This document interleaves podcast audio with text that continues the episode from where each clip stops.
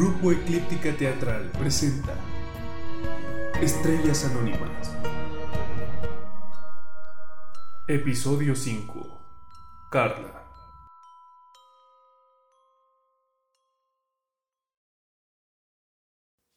El video de Carla.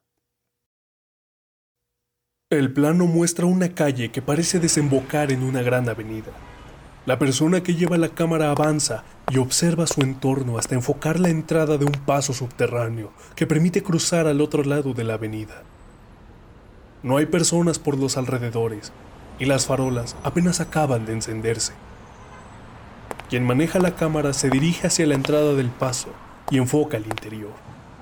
Mozos azulejos, basura en el suelo, poca iluminación, suciedad. Finalmente encuadra una pintada en la pared realizada con spray. Nadie cruzará al otro lado del túnel de los niños muertos. La grabación se corta. Breves segundos después, se muestra un plano desde lo que parece ser el interior del túnel, situándose en algún punto entre la basura, orientado hacia una de las entradas del paso, unos 20 metros más adelante. El pasillo traza una ligera curva dejando fuera de plano la boca de la entrada. El audio está activado y puede escucharse el apagado retumbar de los coches más allá del techo del túnel. Una ambulancia lejana y poco después el inconfundible sonido de unos tacones femeninos al caminar. La silueta de una mujer que entra por la boca del túnel hace danzar las sombras.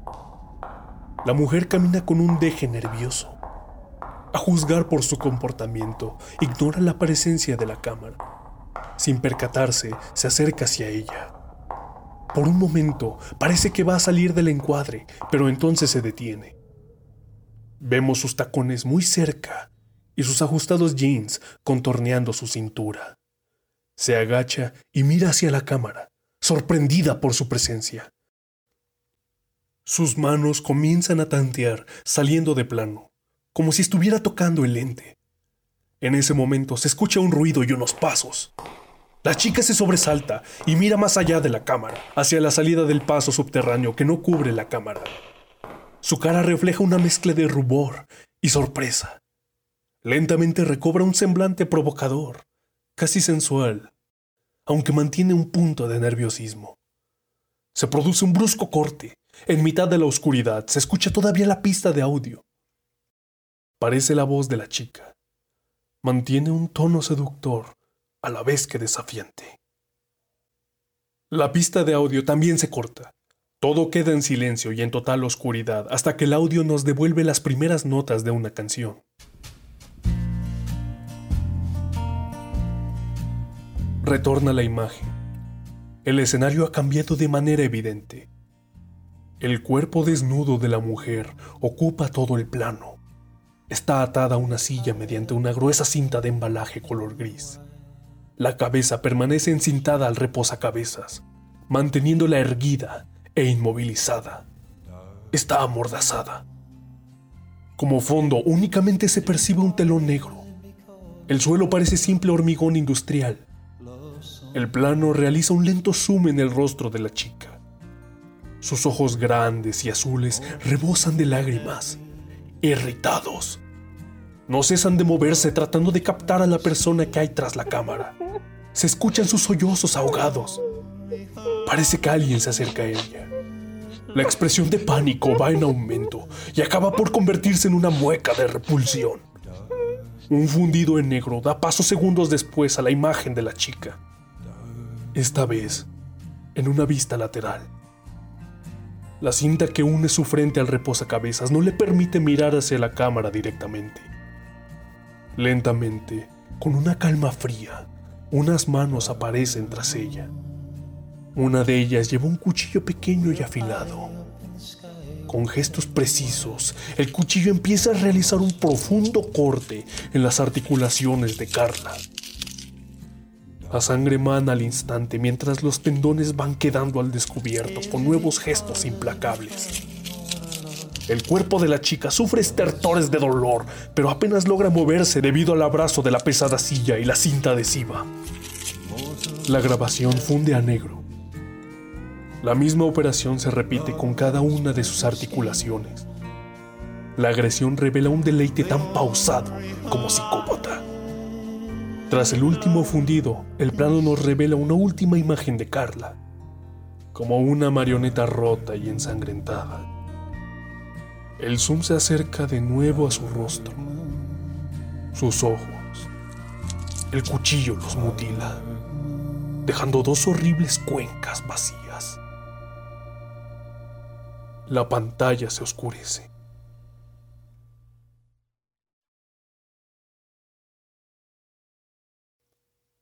Elena y Joel, 9.45 am. Interior del auto de Elena, rumbo a la casa de los padres de Carla, la primera víctima. ¿Cómo están tus padres, Joel? Eh, creo que bien. ¿Sabes algo de César? Por el momento no. Permanece en observación. Ya veo. ¿Y tú? ¿Estás bien? Eh, Disculpa. ¿Por qué? No sé qué te estoy preguntando. Es obvio que no puedes estar bien con todo esto. No, no, está bien. Solo estoy procesando algunas cosas. ¿Y tú? ¿Cómo estás? ¿Yo? Sí, por lo de anoche. Digo, te descompusiste. Ah, sí.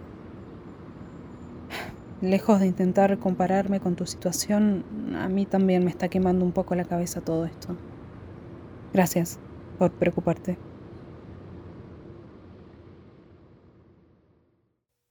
Sara y Adrián, 9.50 am. Interior del auto de policía, cerca de la casa de los padres de Carla. La verdad es que se toman bastante en serio la decoración navideña aquí en la gran ciudad. ¿Cómo detesto el espíritu navideño? No te veía como una de esas. Me fastidia ver a la gente tan feliz porque un tipo gordo, gigante, vestido de rojo, dice que va a traerles regalos. Ah, la bronca es con Papá Noel. Pero ya estás bastante crecidita como para ese tipo tenga algún interés en traerte regalos. No, eso es algo que ya sé. Pero no quita que me moleste ver por todos lados la misma cara gorda y barbuda. Además, estoy convencida de que promueve la pedofilia. Sara, pero es muy extremo tu odio. ¡Ey! No te rías.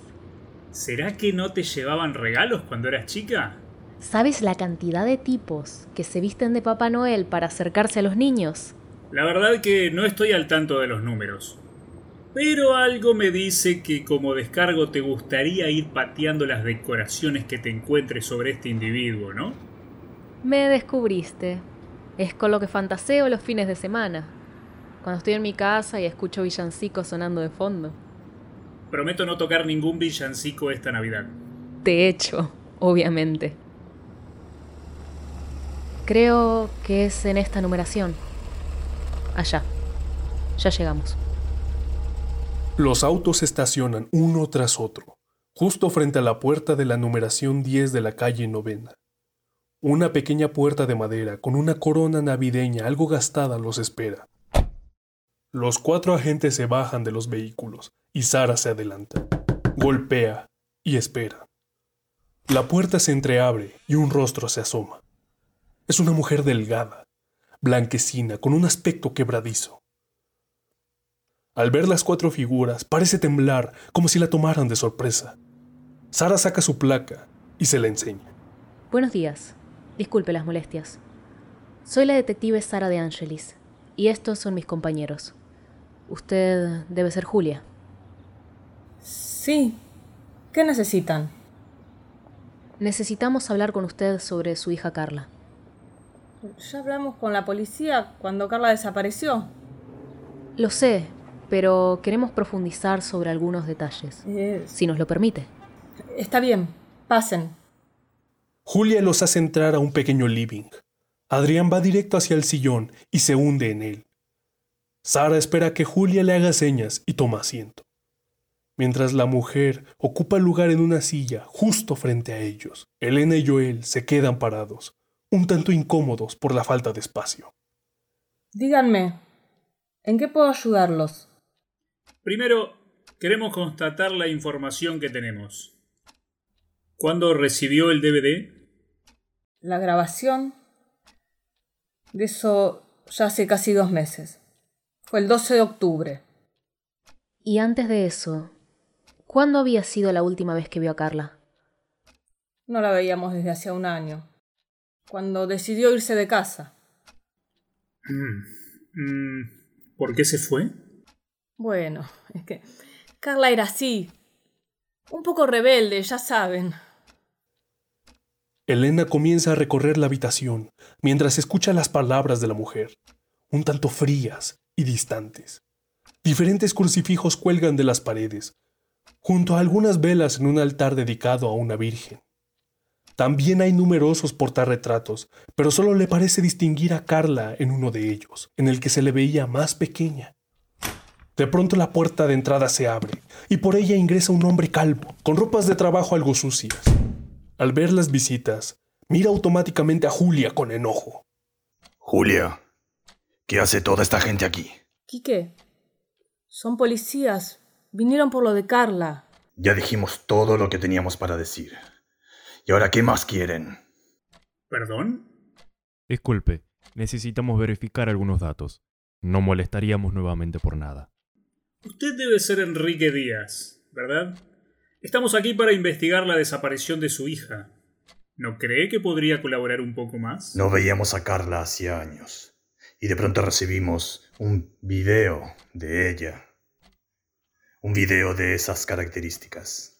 No me venga a decir lo que tengo que hacer.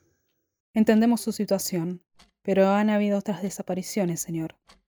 Lo que ustedes sintieron al ver el video pueden imaginarlo en otros familiares que vivieron lo mismo. Es por eso que necesitamos su ayuda. ¿Hubo otras chicas? Ay, ¡Qué horror! Enrique parece sorprenderse ante las palabras de Elena. Luego mira a Julia. Diez minutos.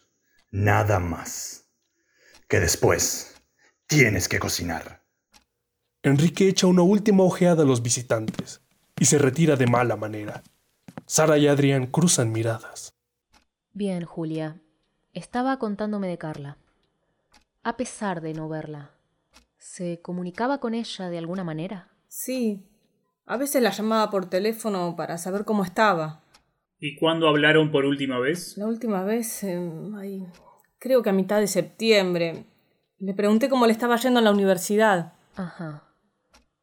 Y después de recibir el DVD, ¿no recibió nada más? ¿Ninguna otra cosa? No. Comenzaron a llegarnos las boletas de pago de su departamento aquí, pero eso fue hasta que dimos de baja los servicios. Hmm. Dieron de baja los servicios de su departamento. Sí, no podemos continuar pagándolos por el momento. ¿Carla estaba de novio? ¿Tenía alguna pareja? No que yo sepa. Aunque ella era así, un alma libre. ¿Conocía a alguien cercano a ella? ¿Algún amigo o amiga que tuviese? No, lo siento, no. Quizás tenía amigos en la universidad, pero no lo sé realmente. Está bien. Le agradecemos su tiempo y colaboración.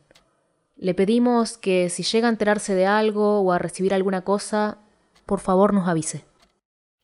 Sara y Adrián se ponen de pie y caminan a la entrada. Elena y Joel lo siguen por detrás. Julia se adelanta para abrirles la puerta. Disculpe, detective. Sí, dígame. ¿Creen que mi hija puede estar viva? No puedo asegurarle nada, Julia. Pero si lo está, la encontraremos. Gracias. Salen todos y la puerta se cierra tras ellos. Se acercan a sus autos. ¿Qué le sucede a estos padres? No los mueve ni un poco la desaparición de su hija. Daría la sensación de que perdieron a su hija mucho antes de todo esto. El padre al menos. La madre tiene un dejo de preocupación, pero ya han cerrado el tema.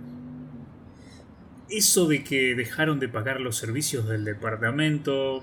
mm, Deberíamos ir a donde vivía. Está por aquí cerca, ¿verdad? Sí, pero es la parte fea de este barrio. más fea que donde estamos. Es a unas cuadras. ¿Les parece que caminemos y de paso recorremos la zona? Me parece una buena idea, Joel. Los cuatro se dirigen hacia el oeste. A medida que se alejan del lugar en que estacionaron, comienzan a ver menos gente y las caras que aparecen tienen expresiones no muy amables. A su vez, las calles se vuelven más sucias y el olor a basura sentada comienza a naturalizarse. De la nada, un vagabundo se les cruza en el camino. Lleva una larga barba descuidada y unos coloridos harapos. Una bufanda a rayas de gran longitud cruza varias veces por su cuello. Arrastra un carro destartalado, lleno de diferentes objetos. Feliz Navidad, muchachos y jovencitas. Gracias, gracias. Por casualidad, ¿no tendrán un billetito que les esté sobrando para este Jaime Noel? ¿O que les ocupe mucho espacio en sus bolsillos? No, no trajimos nada. Eh, amigos, y un cigarrillo que le sobre, una pitada no se le niega a nadie. Creo que me quedó alguno por acá.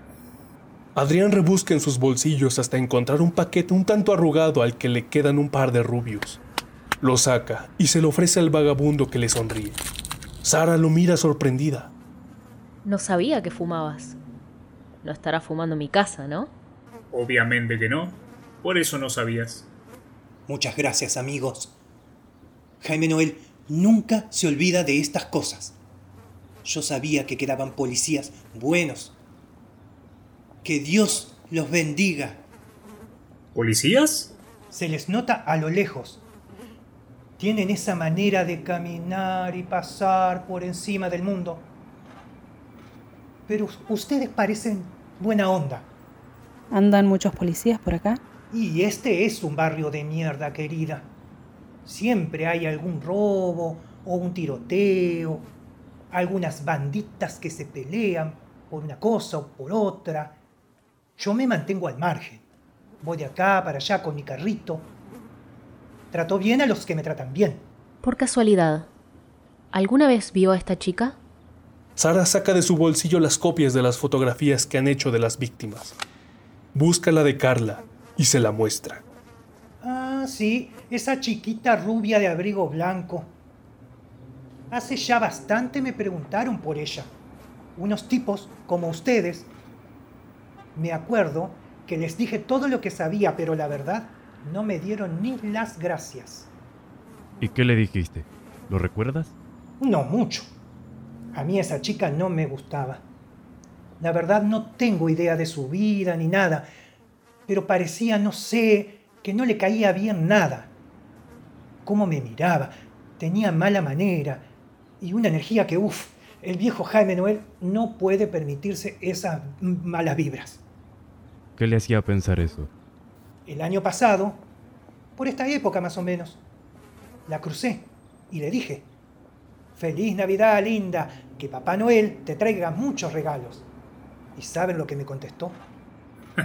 sé lo que Sara contestaría algo así. Cállate, tonto. ¿Qué le contestó, señor Jaime?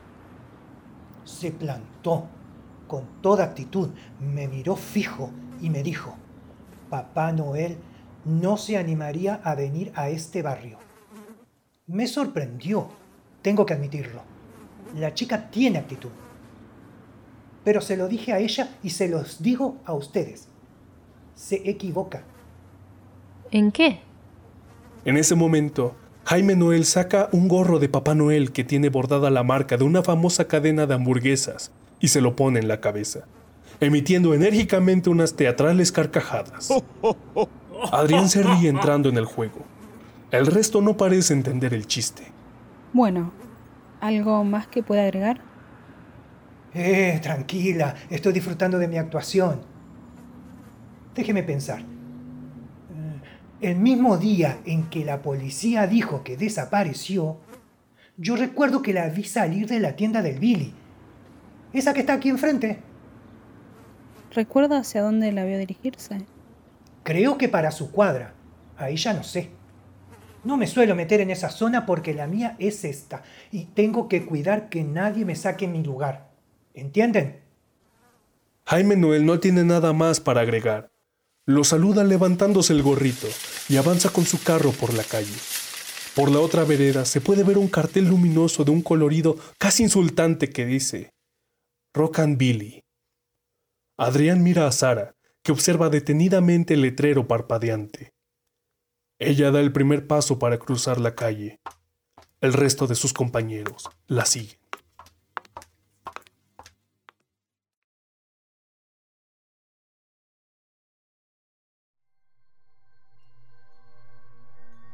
Estrellas Anónimas es una producción del grupo Eclíptica Teatral basado en el juego de rol de los autores José Lobo y Jonathan Delgado. Editorial No Solo Rol.